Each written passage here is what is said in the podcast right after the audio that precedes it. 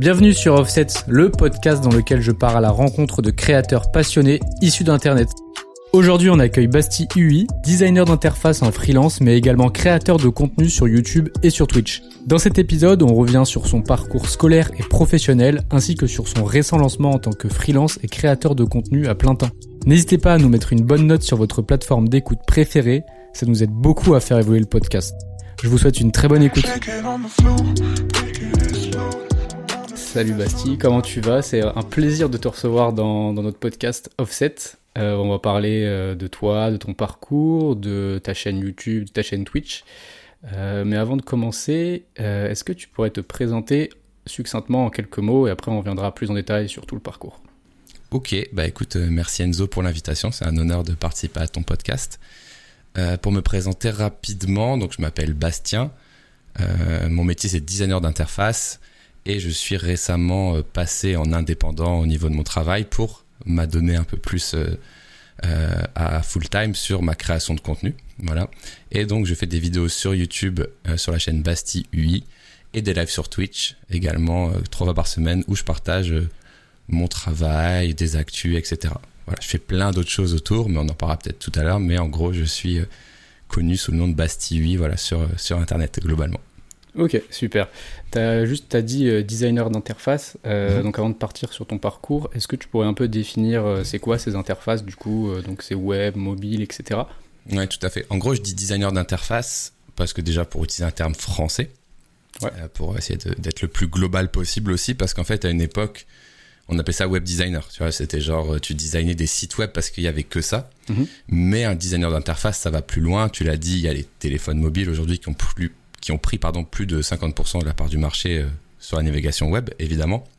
Mais il y a aussi, on peut imaginer une multitude de choses, genre une borne dans un magasin, dans une banque, une tablette et toutes sortes d'interfaces entre l'homme et la machine. C'est ça le travail du designer d'interface, c'est de créer du coup euh, un rendu, une interface graphique avec laquelle tu vas pouvoir communiquer de façon agréable, de façon intuitive, de façon jolie, de façon gamifiée, de façon voilà plein de choses euh, avec un service euh, numérique en gros. Voilà. Ok, très clair. C'est bien, on aura défini ça au moins, parce qu'on va sûrement réutiliser le terme euh, par la suite. Le TikTok est fait, c'est bon. c'est bon, coupé. Alors j'aimerais qu'on revienne un petit peu sur ton parcours de manière très lointaine, j'ai envie de dire. tu as commencé par quel, même quel bac, etc. à l'époque? Ok, avec plaisir. Tu connais pas du tout mon parcours? Je ne me suis pas trop spoilé, exprès pour que ça reste un petit peu naturel. Ok, alors en gros, parcours atypique. Voilà. Euh, j'ai passé mon bac en effet, j'étais pas trop mauvais en sciences, notamment en maths. D'accord. J'avais des très bons résultats en maths au bac et tout. Et moi j'avais envie de faire du graphisme. Euh, globalement, à, 17 ans, euh, à 18 ans, j'étais en mode ouais, moi je faisais des sites. je faisais des sites sur Free, Free site perso là où tu devais envoyer une lettre ah pour avoir un nom de domaine, ftp.free, des sites voilà.fr, j'en avais une cinquantaine. Enfin, je bidouillais un peu, des petites maquettes sur Paint, un peu de Dreamweaver, tu vois. Enfin, j'étais à fond dedans et du coup, je disais ouais, je veux faire du graphisme, ça me passionnait, tu vois. Sauf que mes parents et mes profs, ils étaient en mode mais mec, euh, genre t'as des super notes en maths et tout, tu veux pas faire prépa maths et tout. Enfin, tu vois, c'était un mhm. peu ça. Et en plus, les écoles de graphisme étaient un peu chères. Ok, c'était en hmm. quelle année à peu près euh, Du coup, j'ai eu mon bac en quelle année? En 2007, du coup? Ok. Ouais, donc vraiment le... 2006, mais bon voilà, dans ces années-là quoi. Les débuts un peu des, sites, etc. Ouais, ouais, du coup en effet, euh, en fait, être graphiste, c'était, en tout cas vu par mes parents, mon entourage, mes profs globalement, c'était vu comme quelque chose de, ah, tu vas pas gagner beaucoup d'argent, t'es un peu genre un, un artiste, ouais. c'était pas très clair. Euh, ok, tu vas faire une bannière euh, et puis après t'auras plus de mission. Enfin, c'était un peu précaire quand même au début euh, ou soit tu étais un grand designer dans ton studio. Enfin, tu vois, c'était un peu vague, quoi. Être graphiste à l'époque, c'était est-ce que tu fais les beaux-arts, est-ce que tu fais une école de com, enfin, c'était un peu, un peu vague et très peu développé. Et donc, je te la fais simple. Euh, j'ai pas été pris dans les écoles gratuites parce que genre des gens hyper talentueux qui, qui postulaient juste, voilà. Et euh, j'ai donc fait un genre d'entre-deux. J'ai fait un DUT informatique. D'accord. Qui m'avait été conseillé aussi euh, par mon entourage, par le, par le corps enseignant et tout en mode bah voilà tu vas apprendre à coder et je trouvais quelque chose de créatif là-dedans donc j'ai commencé à faire un DUT informatique pendant deux ans tout en continuant mes bidouilles euh, pseudo artistiques à côté tu vois enfin c'était pas vraiment artistique, mais voilà, j'aimais bien faire des trucs, créer des trucs euh, sur l'ordinateur globalement, tu vois. Et donc le DUT, ça m'a quand même bien plu en, en, ça, mais bon, voilà. Et donc après le DUT, euh, j'étais toujours en mode, bon bah, je veux toujours être graphiste les gars, tu vois, en mode, euh, tu vois, j'étais en mode comme ça. Et j'ai fouillé et j'ai eu la chance de trouver, de tomber sur une licence pro qui s'appelait CDNL, Création et Développement Numérique en ligne, qui était donnée à Gobelin, l'école de l'image, l'école genre la plus renommée que même moi je connaissais, que tout le monde connaissait, qu'on rêvait tous d'aller faire et tout. Et écoute, j'ai été pris, voilà, pour te faire l'histoire rapide, dossier, soutenance, machin, je suis pris, quoi. Enfin, un truc de fou. Et je me retrouve, du coup, euh, je crois que c'est en 2009 ou un truc comme ça, euh, à Gobelin, tu vois. Et puis, trop bien, quoi. Genre, j'apprends plein de trucs. Euh, enfin, je suis pas dans, je suis pas dans la classe des gobelins la plus prestigieuse. Voilà, la plus prestigieuse, ça va être le cinéma d'animation, animation 3D, design graphique et tout. Moi, j'étais en multimédia, j'étais très heureux. Et en plus, c'était, en plus, c'est ce qui me définissait le multimédia. C'est un peu, j'aime bien faire un truc, je fais les petits sons, je fais les petites images, je fais le petit code. Enfin, tu vois, c'est un peu ça, tu vois. C'était, c'était quoi le, contenu exact de la formation? Parce que du coup, je suis au Gobelin là, et je pense que c'est exactement la même chose du coup pour le coup que, que je suis en train de faire. C'est vrai. C'est trop drôle parce que, alors, désolé pour la parenthèse, mais je pense que ça peut t'intéresser. Euh, toi, t'es du coup beaucoup plus jeune que moi. Genre, euh, tu dois avoir 10 ans de moins que moi à peu près. T'es au Gobelin maintenant. 22, ouais. ouais. voilà, on a 10 ans d'écart. Et il y a pas longtemps, j'ai interviewé Adrien Méniel. Ouais. Tu vois qui c'est? Euh, Ouais, ouais, ouais, je vois. Voilà, c'est un, un, acteur, auteur et tout. Et euh, il a 10 ans de plus que moi. Ok.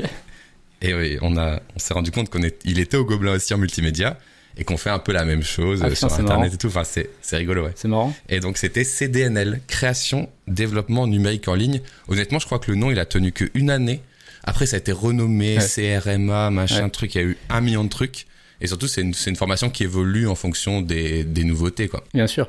Bien sûr. Même moi, le nom a changé, là. Même moi, le nom a changé. En deux ans de master, le nom a changé. Euh, mais ah en fait, c'était un peu le début du creative dev, non? Eh ben, écoute, oui, mais pas, pas encore. Un peu tôt, je pense. Mais en gros, qu'est-ce qu'on avait dans cette section? Pour caricaturer, il y avait la moitié d'élèves qui étaient des graphistes, des designers un peu tech, et la moitié de tech qui était un peu créatif, en gros. Et on avait des cours d'un peu de tout. On avait aussi bien des cours de, euh, euh, de PHP, d'HTML, euh, avec, d'ailleurs, je me souvenais, il y avait l'intervenant de Deezer France, c'était assez connu à l'époque, d'ailleurs, il m'a reparlé il a pas longtemps, c'était rigolo, qui, qui venait nous faire des cours, mais on avait aussi After Effects, Premiere Pro, etc., etc., toute la suite Adobe, tout ce qu'il y a de créatif, et il y avait un module vers le milieu d'année, développement iPhone.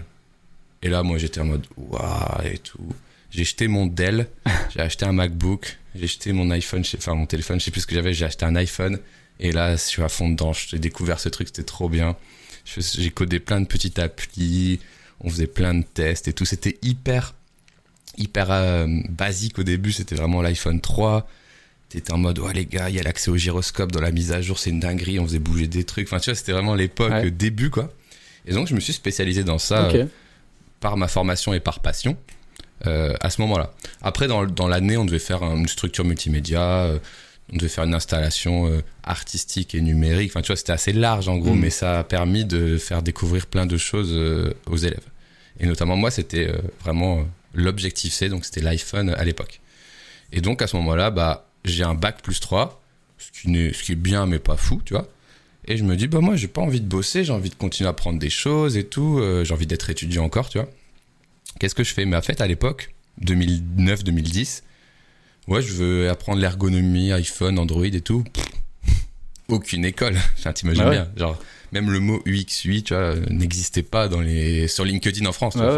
Même en termes de métier, il ne devait pas y avoir grand chose, parce que c'était vraiment les prémices des apps. Ouais, il n'y avait rien. En fait, euh, pour faire une petite ellipse, en effet, dans les entreprises où j'étais recruté, j'étais le premier, quoi, en mode, bah, il nous faut un gars comme ça, on croit que ça va venir bientôt, tu vois. Mm. ok, tu vois.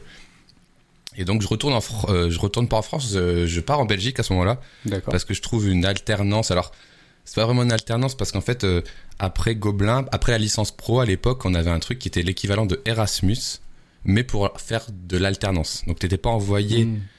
dans un lycée ou une université, t'étais envoyé dans une entreprise, fallait faire un dossier et du coup le pseudo Erasmus, je sais plus le nom, c'était Movilap, un truc de mobilité européenne te payer une partie de ton logement et t'aider à t'installer dans la nouvelle ville et tout. Et donc j'ai essayé un peu Londres, Amsterdam et tout, mais c'était un peu la galère. C'était, je crois que c'était la crise et tout à ce moment-là. Genre les entreprises disaient non, on ne prend pas d'alternants, de, trucs machin. Et je trouve une entreprise à Bruxelles qui lance une start-up pour faire des applis mobiles. J'y vais direct en mode bah let's go, tu vois. Parce que j'avais pas envie de me poser tout de suite. Et donc je fais un an et demi à Bruxelles où je développe et je design une application qui était, je crois, top 3 de l'Apple Store, une application pour faire ses listes de courses et mhm. récupérer des coupons, tu vois. Et j'apprends plein de trucs, tu vois. Parce qu'en fait, j'étais avec, il y avait un gars pour l'Android, un gars pour l'iPhone, et un gars qui faisait genre le back-office. Enfin, c'était vraiment, on était trois dans un petit bureau comme ça. Et moi, je faisais toutes les maquettes euh, sur Illustrator et je les intégrais dans chaque, euh, dans chaque langage moi-même, tu vois. Donc, en gros, je faisais euh, le front, en gros, j'étais front, enfin, front-end développeur, mais pas pour le web, mais pour les, téléphones. ouais. Donc je disais, oh, regarde l'animation on scroll, c'est une dinguerie. Enfin, tu vois, je découvrais tous les petits trucs et tout, je kiffais trop. Et en sortant de ça, euh, je suis revenu en France et euh, j'ai été recruté par une, une ESN, on peut dire maintenant, une ESN, Capgemini, qui justement avait une équipe de développement mobile qui gagnait tous les projets des grands comptes, mmh. Fnac, Leroy Merlin, toutes ces, toutes ces entreprises-là. Et on a dit, bah, on voudrait bien un designer, mais on n'est pas sûr qu'on sera t'alimenter à temps plein. Du coup, on aime bien que tu aies fait du code dans ton passé et dans ta dernière mission, comme ça, au pire, on t'intégrera dans l'équipe de développeurs mobile. Je vais là-bas, et spoiler, bah, j'ai pas du tout fait de code, quoi. J'ai fait peut-être quelques lignes à, certaines époques, quoi, mais c'est tout. Et du coup, j'ai fait que du design, et là, c'est monté 2010, 2011, etc. Et c'est là où, en fait, mon parcours est atypique parce que j'ai pas fait d'école du UX UI design, mais j'étais dans cette vague qui apprenait, qui posait les bases, qui a eu la chance de faire les premiers projets dans les entreprises et j'ai appris et je me suis du coup euh, fait, j'ai fait mes armes comme ça, tu vois. Voilà en gros mon début de parcours. Je sais pas si tu veux que je continue encore un petit peu, mais euh, voilà un peu comment je me suis euh, créé tout ça, quoi. juste, est-ce que tu mhm. peux définir le, terme que tu as dit sur Capgemini, une ESM Ouais, en, gros avant on disait SS2I. D'accord. c'est genre grosse entreprise de services, prestation de services, et maintenant il faut dire ESN. ESN c'est quoi du coup? Ça veut dire quoi? Entreprise de services du numérique. Ok. Ok, je Une ESN est une entreprise spécialisée en services numériques répondant aux besoins d'externalisation des expertises. En gros, par exemple, c'est genre euh, Carrefour, il a besoin euh, d'un nouveau site. Ben, ils n'ont pas de web designer chez Carrefour. Mm. Ils font appel à des ESN parce qu'ils ont genre une ferme de développeurs à t'envoyer, tu vois. en gros, c'est des prestataires. Ouais, un petit voilà, en espèce de cabinet de consulting euh, numérique. Mm. Ouais, mais c'est plutôt des usines que des truc en gros les ESN ils possèdent les talents numériques et ils sous-traitent en gros si tu veux. Donc toi tu employé par Capgemini par exemple. Puis euh, tu es envoyé en mission un an chez euh, Fnac pour faire leur site parce que Fnac ils vont jamais internaliser cette compétence. Ils peuvent mais euh, dans ce système d'organisation c'est comme ça que ça fonctionne. Ok très clair voilà. Et du coup, après, par la suite, euh, qu'est-ce qui se passe? Alors, je continue, euh, je fais mes armes en CDI euh, à Capgemini. Après, je suis embauché par une plus petite boîte, mais qui fait un peu la même chose, qui s'appelle Atecna, où je commence un petit peu aussi à travailler. Voilà, ça fait 6-8 ans que je suis en CDI, que je suis très heureux parce que je monte en compétence sur mon savoir-faire. J'ai l'extrême chance d'avoir des projets de fou pour des grands comptes et tout que même peut-être quelqu'un aujourd'hui qui fait 20 ans de tryhard d'études n'aura pas la chance mm. d'avoir parce que voilà j'étais dans cette première vague voilà de à l'époque où le métier était un peu un peu émergent quoi et au bout d'un moment bah je commence à faire un petit peu des enfin en fait c'est plus c'est plus compliqué que ça enfin c'est plus simple que ça pardon quand j'arrive à Tecna euh, ce qui se passe, ça va être YouTube. En gros, ce qui se passe quand j'arrive à Tecna, c'est que je, je, suis lead UI designer, je crois, et je dois coacher, entre guillemets, une équipe de designers de, je sais plus, 5, 6, 10 personnes peut-être. Mais le problème, c'est qu'ils sont en régie. Être en régie, justement, c'est de être travailler pour une autre entreprise, mais pas être physiquement dans les bureaux euh, de l'ESN, mais d'être dans les bureaux de l'entreprise. Donc en gros, on a une équipe éclatée. Donc en gros, on travaille, on est ensemble, mais on travaille pas ensemble. Et à l'époque, mon boss, il me dit, faut que tu les formes aux nouveautés de Sketch, qui était le logiciel de design d'interface de mmh. l'époque. Sauf que tu as une problématique, c'est qu'ils sont pas là. Qu'est-ce que tu me proposes? Il me donne ce projet en, arrivant. Et donc je réfléchis, je vais faire un meet-up, je vais faire une après-midi, machin, machin. Et je me dis, ouais, pas ouf, parce qu'en fait, les ESN, ils ont cette problématique justement de pas perdre de temps. Tu à chaque fois que tu sors un employé de mission, bah, c'est probablement de l'argent perdu. Tu vois. Donc en gros, je commence à réfléchir, je dis, bah voilà, je vais m'enregistrer en mode tuto et je vais diffuser mes vidéos euh, aux employés, tu. Ok. Et donc c'est là où j'ai fait mon premier tuto sketch euh, de, du début de ma chaîne YouTube. Et pourquoi c'est sur YouTube? Parce que j'ai dit à mon boss, bah voilà, maintenant que c'est fait, euh, ça a bien plu aux, employés. Est-ce que tu m'autorises à la publier sur YouTube? Il me dit, bah ok, mais pourquoi? Et donc je lui dis, bah ça va faire, de toute façon, ça coûtera pas plus cher parce que le contenu est déjà mmh. créé. Et en plus, il s'avère que euh, ça peut nous faire découvrir notre expertise et ça pourra nous faire vendre de la prestation ou de la formation. Il me dit ok vas-y on teste. Et donc je fais une vidéo, deux vidéos, trois vidéos. Alors pour la petite parenthèse, euh, c'était pas du tout sérieux, j'arrivais pas à m'empêcher de mettre des explosions, des blagues et tout, mais je me dis c'est assumé, tu vois, genre même pour les gens de l'entreprise qui regardent, bah au moins c'est pas trop chiant et tout. Voilà, et il s'avère que plus ça avance, plus je fais une petite commu de 500, 1000 personnes et on rentre quelques clients et on rentre quelques projets euh, grâce à ça tu pourrais me poser la question pourquoi la chaîne elle s'appelait pas genre Atecna euh, Design Studio machin. Ouais, tu l'as directement brandé à ton nom Ouais, directement à mon nom et ça j'ai dit à mon boss, on peut écrire une chaîne Atecna mais personne va la regarder ou en tout cas, tu auras juste 25 25 mm. euh, personnes provenant d'un écosystème type LinkedIn qui la regarderont. Mais le fait que je le fasse dans ma chambre en mode c'est moi qui vous donne des conseils les amigos, bah ça crée une, plus de proximité réellement, ça a beaucoup mieux marché. Parce qu'on avait aussi lancé une autre chaîne qui s'appelait Atecna. Elle a jamais décollé, tu vois. donc, il y a aussi ça. Plus, moi, comme c'était à mon nom, j'investissais beaucoup plus d'énergie aussi à côté. Je mettais plus de moi aussi. Donc, ça a aussi joué euh, dans la, dans la réussite. J'ai deux questions par rapport à ça. Est-ce que déjà c'est quelque chose qui te plaisait les vidéos ou tu as vraiment découvert ça euh, à ce moment-là? Et est-ce que du coup à côté tu avais aussi une petite ambition personnelle avec cette chaîne ou c'était vraiment que pour l'entreprise? Alors, c'est une très bonne question. C'est vrai que d'habitude, je le raconte un peu plus tôt, mais en fait, depuis le début que je consomme YouTube, moi, je consomme YouTube depuis longtemps, hein, et j'avais une référence dans ma tête. Je me dis, ah, j'aimerais trop faire le joueur du grenier qui s'énerve sur des sites web, tu vois. c'est marrant. Et j'aimerais trop lancer une chaîne en mode. Euh, ils ont pris de la drogue, les développeurs, euh, de mettre le bouton comme ça, oh là là là là, tu vois. Dans ma tête, genre, quand j'avais 20 ans, je disais, ah, c'est concept de fou ou quoi, tu vois. Et je faisais rien. Mais j'avais ces trucs dans ma tête, tu vois.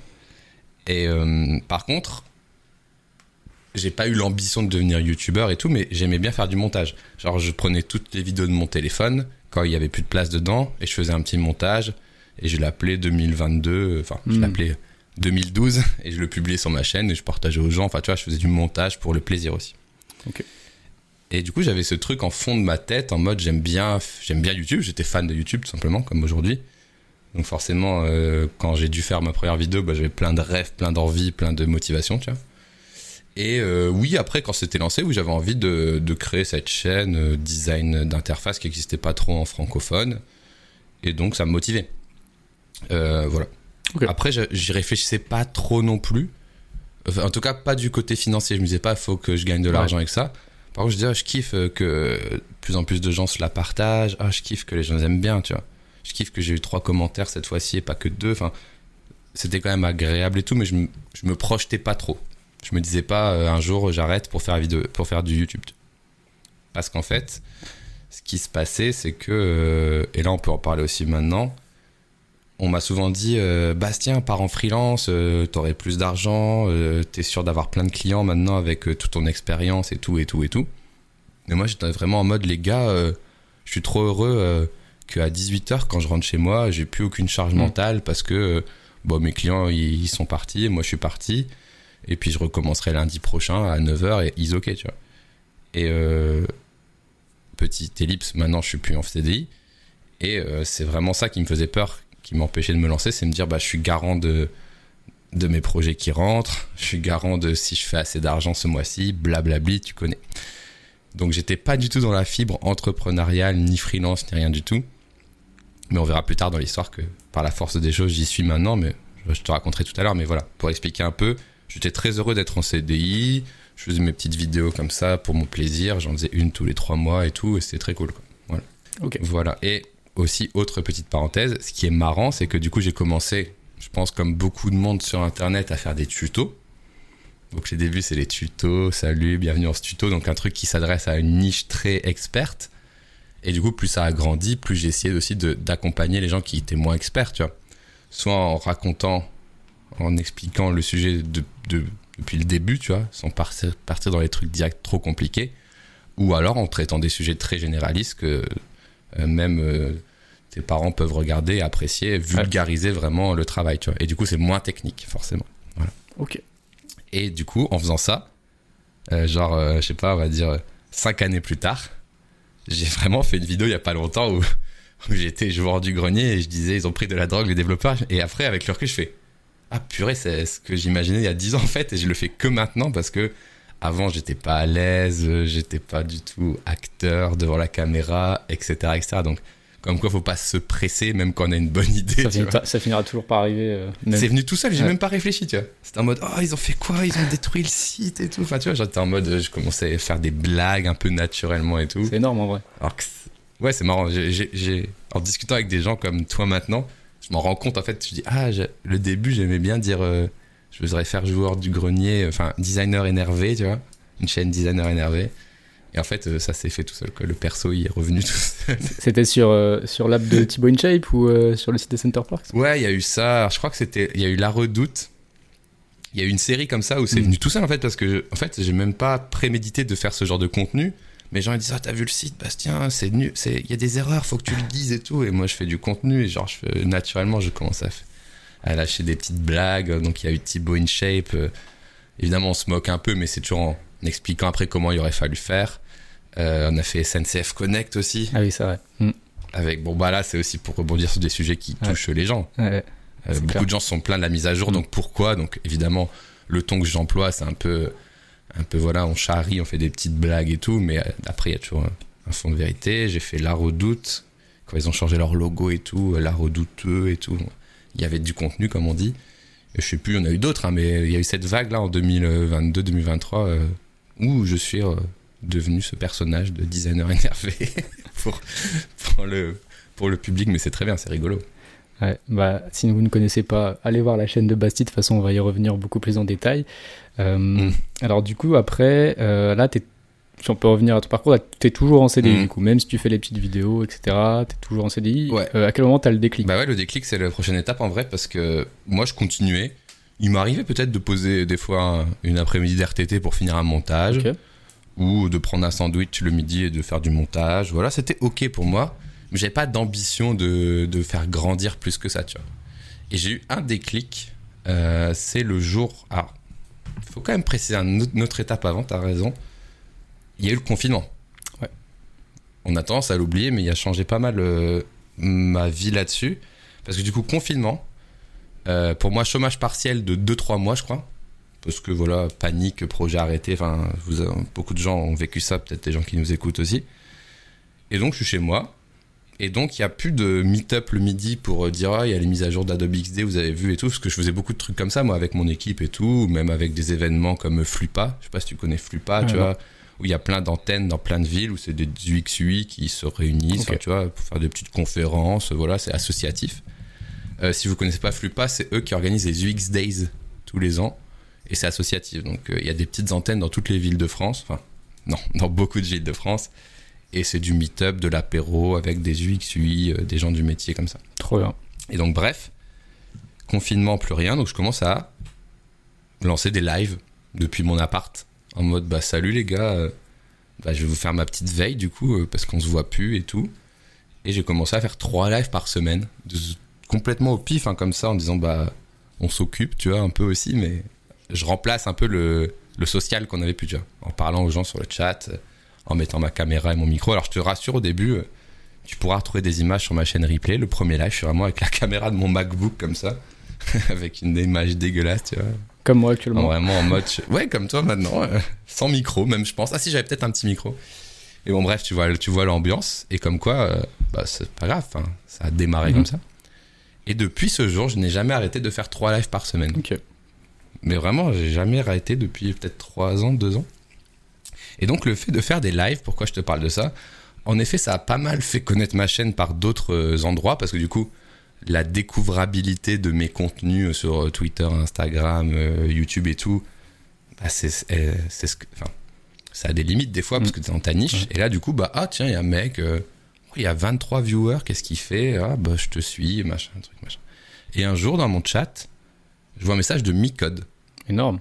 Alors, je, sais, sais pas si vous connaissez Micode. Donc, mm. Micode qui a une chaîne à un million d'abonnés euh, sur YouTube. La référence française d'informatique. Euh... Ouais, Micode, c'est référence française, on va dire cybersécurité, hacking, euh, informatique généraliste, voilà, très connu, très contenu incroyable. Et donc Micode, il est dans mon chat Twitch, moi je suis en mode ah what the fuck les amis, bonjour. Et il me dit t'es dispo ce soir. Et là je fais mais genre il s'est fait troller son son compte, je dis ah ce soir et tout bah je suis à Lille bro, tu vois, mais parce que lui il est à Paris, tu vois. Mais envoie-moi un message, je te réponds après. Et en fait, il s'avère que donc j'arrête mon live, il m'envoie un message plus tard et il s'avère qu'en fait, il faisait une émission lui sur euh, Mm. sur Twitch qui s'appelait Underscore, qui existe toujours d'ailleurs. Je pense qu'elle est très connue, assez connue, parce qu'il y a une chaîne YouTube aussi qui se développe autour de ça. Et mais ça te dit de venir, désolé de prévenir tard, je suis très mal organisé, euh, c'est le début et tout. Ça te dit de venir. Moi je réponds oui, je viens en voiture. Dans, dans la journée Bah ouais, énorme. dans la journée, écoute, euh, YOLO quoi. Et donc, euh, opportunité qui se refuse pas, entre guillemets, mais voilà. Et donc, je suis allé en voiture parce que bah déjà, j'avais pas de train. Et en plus, comment expliquer euh, je crois que ça finissait à 22h30, donc j'aurais pas eu de train pour hmm. revenir. Hmm. Donc j'y vais en mode full yes life, je pars en voiture, ouh, direct. Et j'arrive et tout, on fait l'émission, ça se passe trop bien. J'étais forcément un petit peu intimidé, mais heureux d'être là. C'était très très cool. Euh, on discute un peu, et là je reprends la route tu vois, à 23h, et puis je roule jusqu'à 1h, 1h30 du matin jusque chez moi. Et j'ai vraiment beaucoup réfléchi à ce moment-là. Je me suis dit, ok, là il y a un truc qui se passe euh, quand même, tu vois. Et donc, il faudrait peut-être que je fasse quelque chose. Et donc, dès le lendemain, donc le déclic, il est là, dans la voiture. Tu vois, en mode, euh, je suis tout seul pendant deux heures, euh, en mode, je réfléchis vraiment, tu vois. Les moments où tu peux rien faire d'autre pour te distraire, là, tu réfléchis. Sous la douche, dans la voiture, tu peux rien faire. Et en étant heureux, en plus, donc c'était cool. Et donc, ce qui se passe, c'est que le lendemain, j'appelle ma manager à Tecna. Mm. Et comment expliquer? Je lui dis, bah écoute, j'aimerais euh, passer au 4-5e. Je travaille 5 jours pour vous, j'aimerais travailler 4 jours. Et là, c'est là où tout le monde va être jaloux et où tout le monde va me dire comment t'as fait. Ça a été accepté. Énorme. Mais genre, quand je dis accepté, c'est instantanément. La semaine d'après, je suis au 4-5e. Et pourquoi ça a été accepté? En fait, si tu veux, euh, comme j'étais leader et manager d'équipe, j'étais envoyé 4 jours Enfin, à la base, avant le, avant le confinement, j'étais envoyé trois jours euh, chez le client et deux jours, je m'occupais de l'équipe en gros. Tu vois, les trucs internes, euh, manager, aller voir les gens dans l'émission, créer du contenu, créer des meet-ups. Sauf que, bah, restriction un petit peu de sous. Je passais aux quatre jours par semaine chez le client et un jour sur euh, les, les, trucs annexes, tu vois. Sauf que du coup, c'était encore ric-rac pour les, pour les entreprises à ce moment-là, tu vois. Et je leur ai dit, moi, je veux bien continuer à faire le. Enfin, le deal, c'était OK, 4-5e. Du coup, tu laisses tes tâches de. On va dire de création, de meet-up et tout de côté. Tu vas 4 jours chez ton client et tu as un jour de libre, quoi. Et on baisse ton salaire euh, de, de plus de 20% parce qu'en fait, tu perds aussi tes heures super. Bref, j'ai ah, carrément coupé mon salaire, mais je suis passé au, 4-5e et du jour au lendemain quasiment, quoi. Donc, ça a arrangé aussi mon entreprise pour une problématique de rentabilité. Mmh toute bête que bah, un, salaire de leader, manager, machin truc, ça coûte plus cher. Et que, Comme, ils, mm. comme ils étaient en train de se relever du Covid et tout, c'était ok. Donc j'ai eu de la chance, encore une fois. Enfin, c'était une bonne, un bon timing, on va dire, comme au début de ma carrière, eh ben, au début de ma vie d'indé, ça a été une bonne chose. Donc dès le vendredi d'après, j'étais en live le matin en mode eh, je suis au 4-5e, let's go. À ce moment-là, tu avais combien à peu près de, on va dire, d'audience moyenne sur Twitch? Et je vais regarder. Sur Twitch? Ouais, surtout même sur YouTube. Mais les, deux m'intéressent parce que du coup, tu as dit que c'était aussi euh, via Twitch que tu as eu euh, l'opportunité de d'Underscore, donc ça m'intéresse aussi. Waouh, faudrait que je retrouve. En fait, j'ai une euh, vidéo sur ma. Non, mais oh, ça, ça va être. On va pouvoir le dater. Le dater parce que j'ai fait un genre de vlog qui disait OMG, j'étais invité. J'ai changé de métier grâce à Micode il y a deux ans. et du coup, je pourrais regarder mes stats YouTube il y a deux ans. Attends, je, je clique juste pour voir la date de la vidéo. Donc il y a un petit vlog qui explique ce mm. jour-là, euh, le jour du Zikli que j'ai filmé en plus. Et donc euh, je passe à temps partiel, j'explique tout ça justement dans la vidéo qui date du... J'essaie de voir s'il y a une date. Euh, comment on voit la date? 22 avril 2021.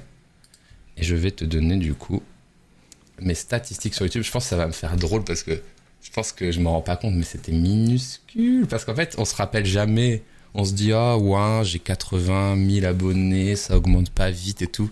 On se rend pas compte qu'il y a un an, on était à rien du tout, des fois. Parce que j'avais vu l'épisode, moi, d'Underscore et je pensais qu'à l'époque, tu avais une, une, une, grosse chaîne déjà, en fait. Je pensais que c'était déjà à plein temps. Enfin, pas à plein temps, mais au moins à mi-temps. c'était le midi. C'est ouf. Alors, attends, on était en avril. effectivement, j'ai gagné beaucoup d'abonnés lors de l'émission. Mm. Il y a un gros pic. Oh Attends. Ah non, c'est pas ça, je me suis trompé. J'ai cru que j'avais 3000, non, c'est pas ça. Euh... Ah merde, on peut pas remonter avant. On peut pas remonter avant? Ah si, c'est là. Alors... Avril... Mars, avril. J'avais 15 000 abonnés. Ouais, alors qu'aujourd'hui c'est 80 000, c'est ça? Euh, ouais, à peu près 80 000. Et après l'émission, le mois d'après, j'en ai 30 000. Énorme. Donc euh, déclic, tu vois, je hmm. me suis dit, ouais, il faut faire quelque chose, tu vois. Et là, c'est le, vrai début, les vrais débuts de, la chaîne Bastille Le vrai début de Bastille existe un jour par semaine. L'entité euh, indépendante freelance euh, Bastille existe un jour par semaine. Exactement. Ok. T'as dit. Il y a un autre truc. Ouais, vas-y. T'as dit l'entité freelance. Du coup, tu t'es lancé. Enfin, t'as pris ce jour pour YouTube ou pour YouTube et freelance du coup?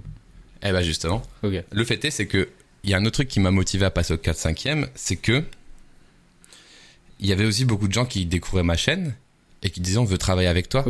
Moi je disais bah en vrai euh, les gars, euh, je, suis chaud mais je suis pas dispo souvent. Pourquoi mm. Parce que je travaille le soir, euh, le week-end sur ma chaîne Twitch en plus de mon CDI. Et ce qui fait que je disais c'est chiant. Et là du coup direct j'ai dit ok je suis disponible un vendredi par jour et donc j'ai lancé des télétra live où je travaillais pour un client en live. Et euh, ça a été une super chose aussi que j'ai gardé depuis. Et euh, j'avais un premier client comme ça et ça s'est super bien passé. Et, au début c'était un peu dur de convaincre ah euh, les clients que c'était cool de le faire en live parce que forcément ils ont peur de la confidentialité, ils ont peur de faire voler leur idée, etc. etc. Mais en fait, maintenant que je le fais depuis 2-3 ans, ce qui se passe, c'est que juste un genre de test utilisateur gratos mm. avec 300, 400 personnes qui donnent leur avis, qui disent ouais le bouton il est pas assez clair, merci les amis, tu vois. Il y a même des gens qui donnent des idées et des refs et qui font du bench avec toi. Et en plus, ça fait de la pub à ton application.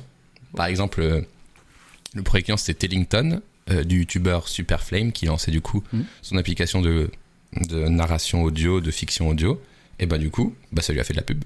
Du coup, les gens disent ah, bah, dès que ça sort, je le je l'installerai. En plus, ce Basti qui l'a fait. tout. Enfin, tu vois, ça crée un truc. Et maintenant, petit ellipse, je n'ai plus besoin de d'argumenter le Télétra Live. Les gens viennent dans mes mails et me disent. Euh, bah, on veut on veut ce format direct alors qu'avant ah je disais bon bah moi mm. j'explique ça se passe comme ça si ça vous embête pas et tout maintenant c'est direct en mode on voudrait être dans ce format donc c'est trop cool c'est à dire que les gens ont compris la, la plus value c'est une super ouais c'est une super plus value c'est ça c'est ce que j'allais dire et euh, j'imagine que ça t'a fait une exposition de fou et tu dois avoir un certain nombre de demandes. Tu, comment tu fais pour trier? Enfin, ouais, tu dois trier. Ça, c'est mon plus gros point noir euh, en tant qu'indé, c'est euh, trier parce que c'est pas juste trier en mode. Euh, on a trop de demandes et tout ou machin, mais c'est juste que déjà tu creuses des fois le projet pas intéressant ou tu creuses la personne en fait, elle disparaît du jour au lendemain ou elle a que 200 euros. Enfin, ça n'a mm. aucun sens. Il faut aller assez loin dans le process pour savoir si c'est viable. Donc ça, c'est c'est difficile en étant tout seul on m'a souvent dit tu peux payer des gens pour faire ça, mais en fait ce serait aussi compliqué de leur expliquer mon savoir-faire et mes envies, tu vois. Donc ça, c'est dur de trier, ouais. Mais bon, j'en prends pas énormément non plus, donc ça va, on va dire. Mais oui, c'est un peu chiant, faut que je, faut que je trie en effet. Mais du coup, pour continuer sur l'histoire, comme ça on pourra parler un peu plus du business derrière tout ça.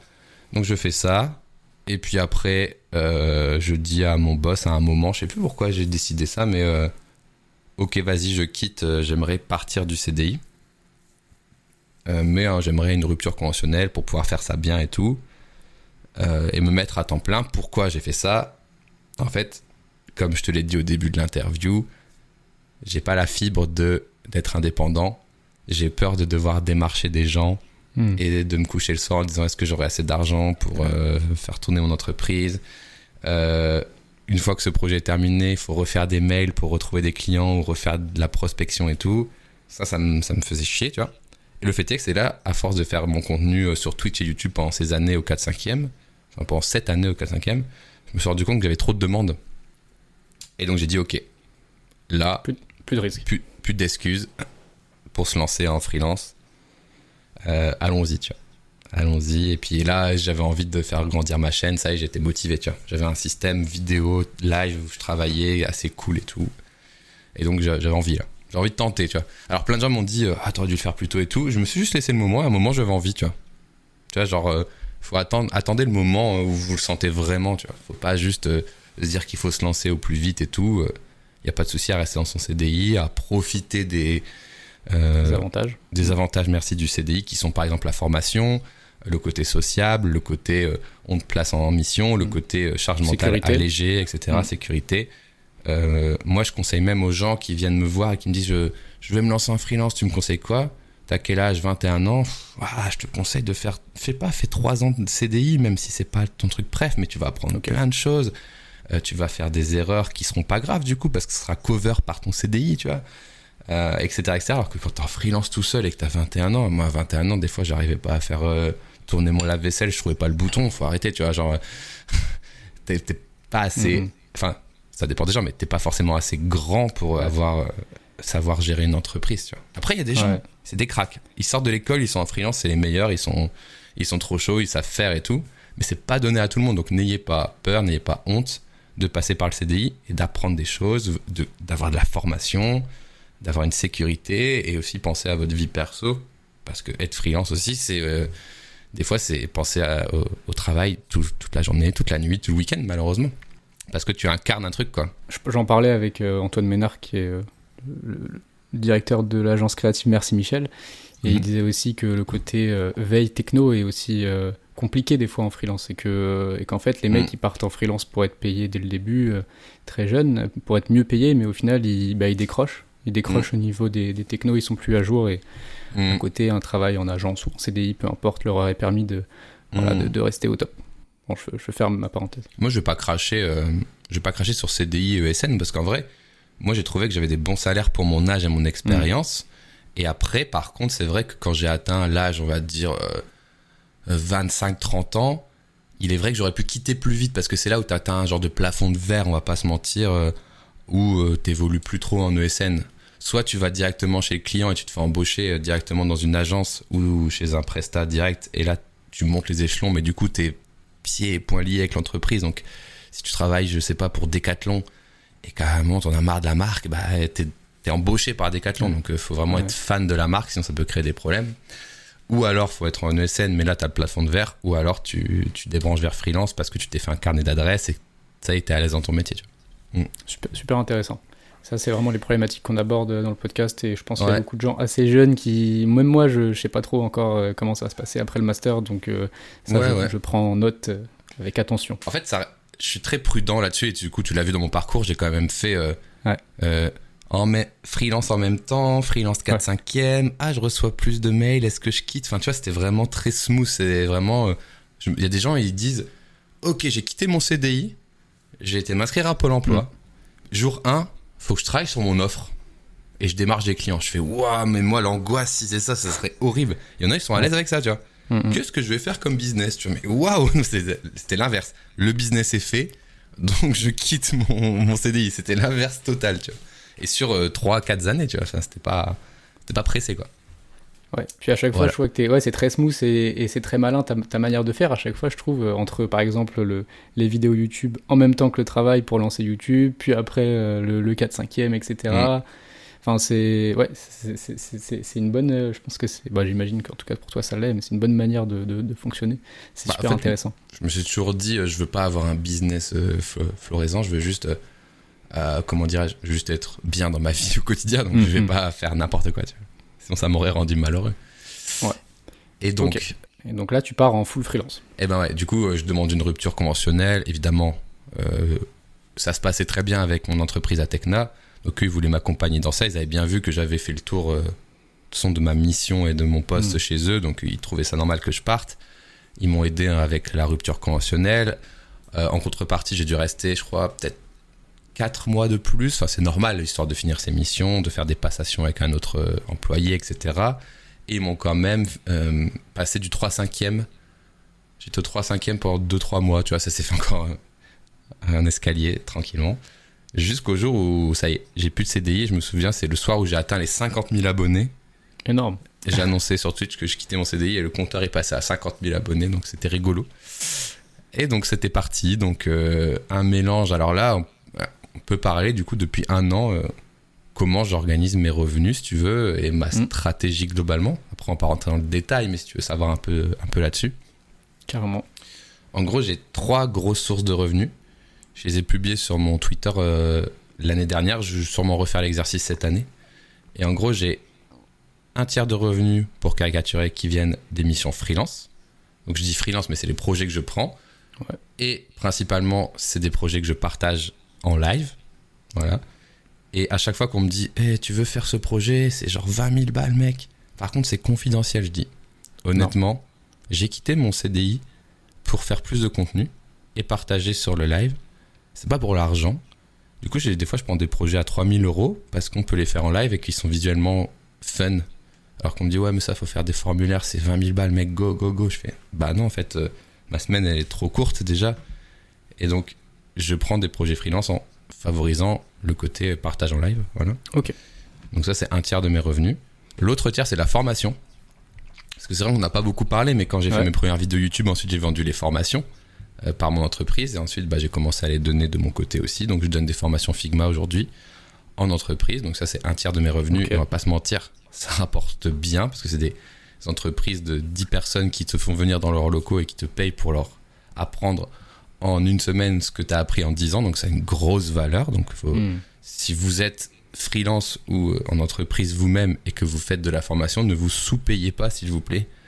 Vous restituez quand même des années de savoir-faire à des gens et après ils ont le savoir-faire que vous avez pris 10 euh, ans à, créer. Donc ne vous sous-payez pas les gens ils, facturent des formations au même prix que leur TJM euh, de, travail. Faites pas ça s'il vous plaît. Hein. Je souligne ça. En plus les entreprises ont des bons budgets formation souvent donc euh, ne vous, ne vous sous-facturez pas là-dessus. Donc ça c'est une bonne entrée d'argent comme tu as pu le voir. Et le dernier tiers c'est Internet. Et dans Internet c'est un peu le bordel. T'as un petit camembert de pub YouTube un petit camembert de, de sub, donc euh, les abonnements payants sur Twitch. Donc ça, c'est, on va dire, c'est du, pas du crowdfunding, mais c'est du don pour, euh, pour soutenir, on va dire. Et tu as l'autre partie qui est du coup les partenaires. Euh, les partenaires qui sont placés dans les vidéos YouTube, sur Twitch, etc. Et donc ce petit camembert un tiers, un tiers, un tiers, il m'a permis de passer une très bonne année, de faire grandir ma chaîne YouTube tout en étant safe. Parce qu'encore une fois, j'aurais très bien pu faire que du YouTube et du Twitch et dire go go go on rush les 100 000 les 200 000 abonnés machin machin. Mais c'est pas safe. Parce qu'en fait hmm. des fois tu reçois euh, au mois de mai 10 000 euros de sponsoring parce que tu as plein de sponsors qui sont tombés. Et puis pendant 3 mois tu as 0 euros et euh, c'est pas marrant. Donc euh, ça ça me correspond pas trop non plus tu vois. Donc on évite ça. On évite ça. Et on va lisser en diversifiant. En plus encore un message pour ceux qui travaillent sur internet. Ne mettez pas tous vos œufs dans le même panier, c'est mon conseil, parce que sur Internet, Twitch, il ferme, vous perdez tout, toute votre communauté que vous avez créée. Euh, YouTube, il change ses règles, l'algorithme, il met des trucs en avant que vous savez pas faire, c'est fini, votre chaîne, elle n'est plus jamais vue. Vous perdez tous vos business, etc., etc. Instagram, tout ce que tu veux, c'est pareil. Donc, réseaux sociaux diversifiés pour avoir votre communauté partout, mais surtout ne, ne faites pas que ça. Si vous êtes par exemple, je sais pas, un créateur de contenu dev, faites des petites prestats, des petites formations, des petits meet-up euh, en entreprise que vous faites payer parce que vous êtes un petit peu connu dans le milieu, etc. etc. Essayez d'avoir un petit panel autour de votre compétence de base pour éviter, parce que si un truc tombe, bah, vous tombez avec malheureusement. Et ça marche aussi pour l'argent, mais ça marche aussi pour le moral. Parce que des fois, genre, j'ai YouTube qui marche pas du tout, mais je termine une formation avec 10 personnes qui sont trop contents d'avoir passé du temps sur des sujets qui les passionnent avec moi et tout. Mm. Et ne serait-ce que pour être heureux au quotidien, ben c'est important. Alors ma vidéo, elle fait pas de vues, mais j'ai rencontré plein de gens et ils m'ont dit merci Bastien pour la formation, c'était parfait et tout. Voilà, ça aide aussi à être plus heureux au travail humainement. Euh, je plains les youtubeurs full time, euh, je sais même pas comment ils font. Moi, je suis minuscule et genre je regarde les stats et des fois c'est catastrophique et je suis malheureux alors que ça change rien pour moi. Ceux qui font que ça, ils doivent être euh, vraiment, ils doivent être suivis psychologiquement de façon très très intense. C'est dur. Donc pareil, tu n'aurais pas pu par exemple te lancer en freelance euh, sans, sans le côté télétra live, etc. Oui, et comme tu le dis, c'est vrai que tous ces petits morceaux du camembert, ils s'alimentent en fait. Je fais des vidéos sur YouTube, du coup je peux trouver des projets. J'ai des projets, du coup je peux faire des lives. Mes vidéos YouTube, elles parlent du coup du projet terminé et du coup je trouve une formation. Et du coup, j'ai plus besoin de prospecter. Et du coup, j'ai atteint mon objectif de base de quitter mon CDI mais de pas avoir cette angoisse de prospection. Et je touche du bois pour l'instant, hein, bien sûr, parce que ça peut s'arrêter, comme j'ai dit, du jour au lendemain. Mais aujourd'hui, c'est ce qui me rend heureux, c'est de ne pas devoir prospecter, courir après les projets, courir après l'argent et me dire, OK, le mois, il va se terminer tout juste, c'est cool et tout, machin. Et devoir faire une sponsor, euh, je sais pas, pour, euh, je vais pas dire de marque, mais pour une, une boisson dans une vidéo, genre, euh, où je suis payé au nombre de clics dans les commentaires et gagner 27 euros. Et là, c'est pas du tout la vie que j'ai voulu mener à la base, tu vois. Mais il y a des créateurs, malheureusement. En parlant de, en parlant de sponsor, j'ai une petite question sur ça. Euh, comment ça se passe? Euh, Déjà, est-ce que tu es payé au nombre de vues ou c'est des contrats? Et est-ce que, est que les marques, par exemple, elles vont avoir euh, un droit de regard sur ta vidéo, par exemple, et est-ce que tu vas devoir les afficher? Comment ça se passe un petit peu cet univers? Alors, je peux t'en parler, malgré le fait que je n'y connaisse pas grand-chose. Pourquoi? Parce que je me suis entouré d'un agent. Ok. Voilà. Je me suis entouré d'un agent qui s'appelle Julie, mon agent, qui travaille avec moi. Et euh, du coup, son rôle à elle, c'est de s'occuper de tout ça.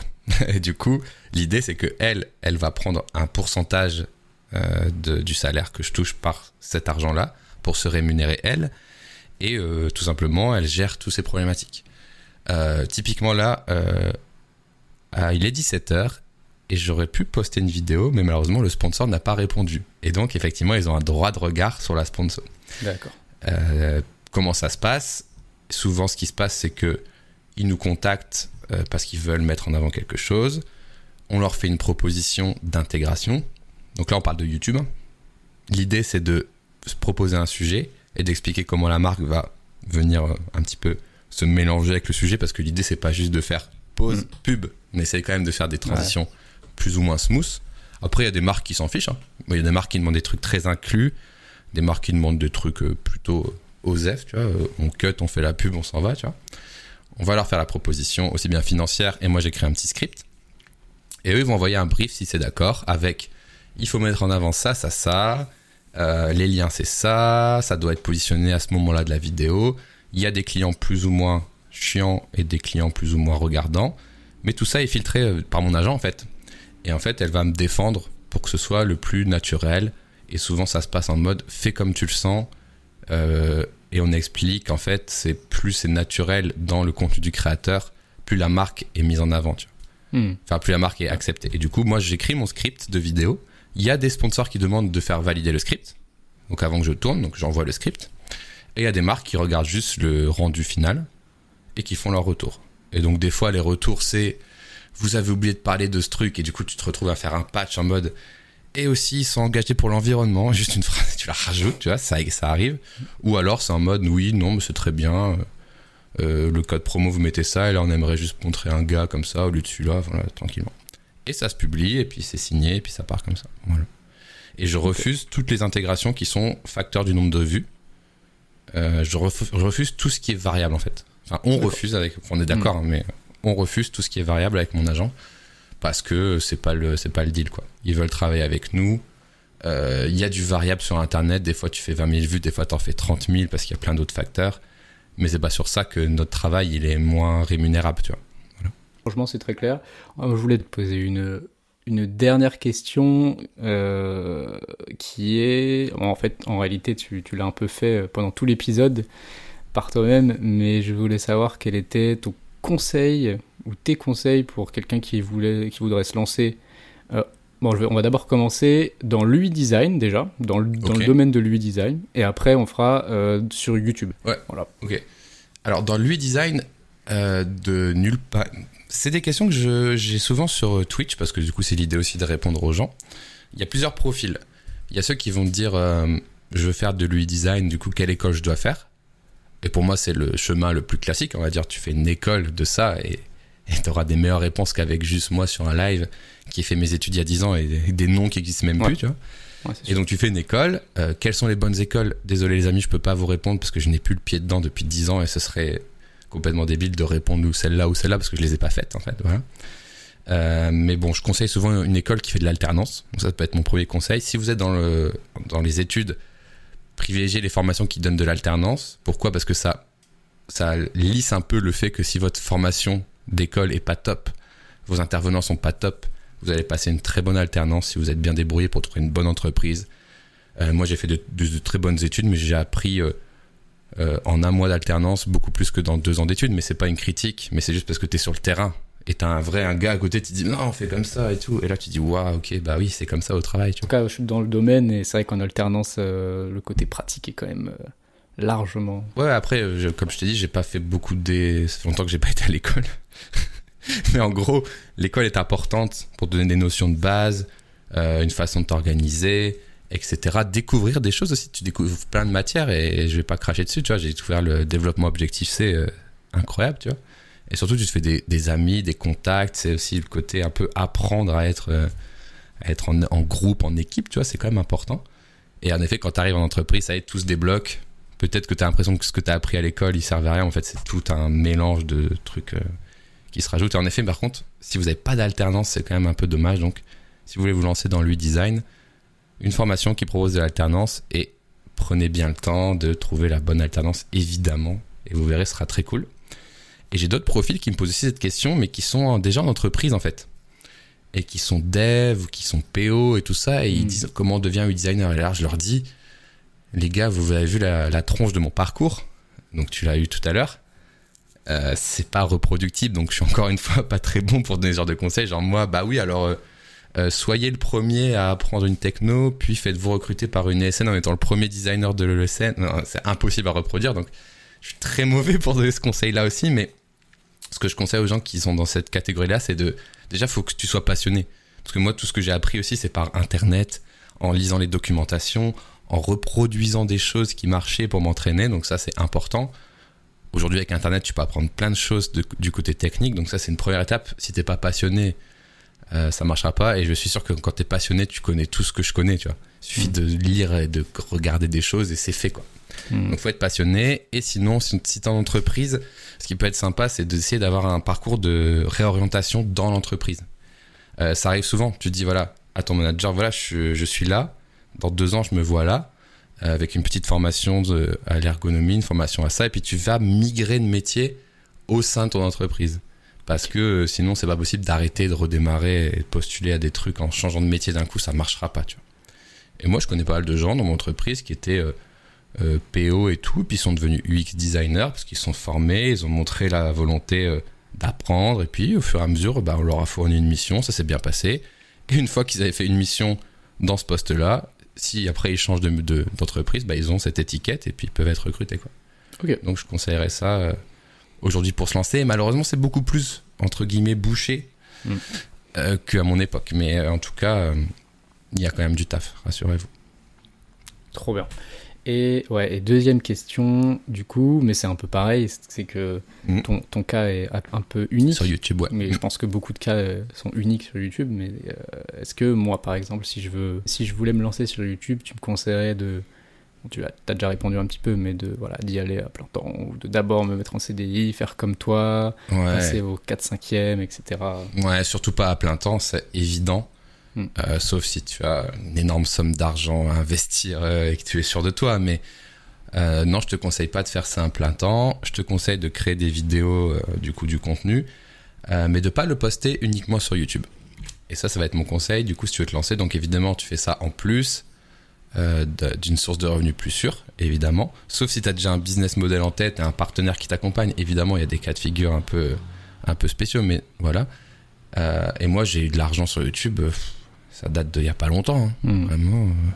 Et encore l'argent, comme je t'ai expliqué dans mon dans mon camembert de répartition, je, si j'ai que YouTube, je je vis pas du tout en fait. Donc euh, hmm. voilà, il faut aussi remettre ça dans son contexte.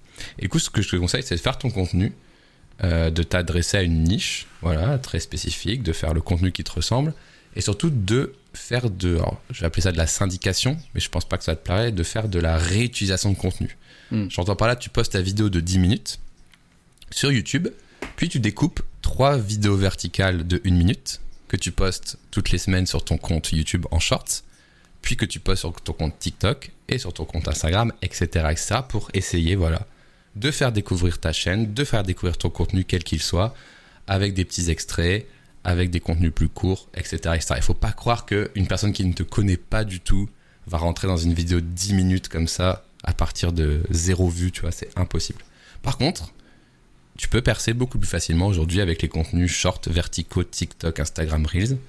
Et donc c'est très important dans la stratégie de création de vidéo aujourd'hui de penser sa vidéo comme euh, avec des moments un peu clippables, tu vois ce que je veux dire? Et comme ça, tu optimises. Donc euh, tu regarderas, moi c'est ce que je fais maintenant. L'intro de mes vidéos YouTube, c'est un TikTok en gros. Et t'envoies le pâté, tu vois. Bim bam boum bim bam. Et après, ok, on y va. Vous êtes resté, bah vas-y, là tu vas avoir les infos, tu vois. Hyper condensé et hop. Et ouais, tu peux avoir deux trois moments dans ta vidéo qui sont les plus intéressants. Tu viens les clipper, tu viens les partager, etc., etc.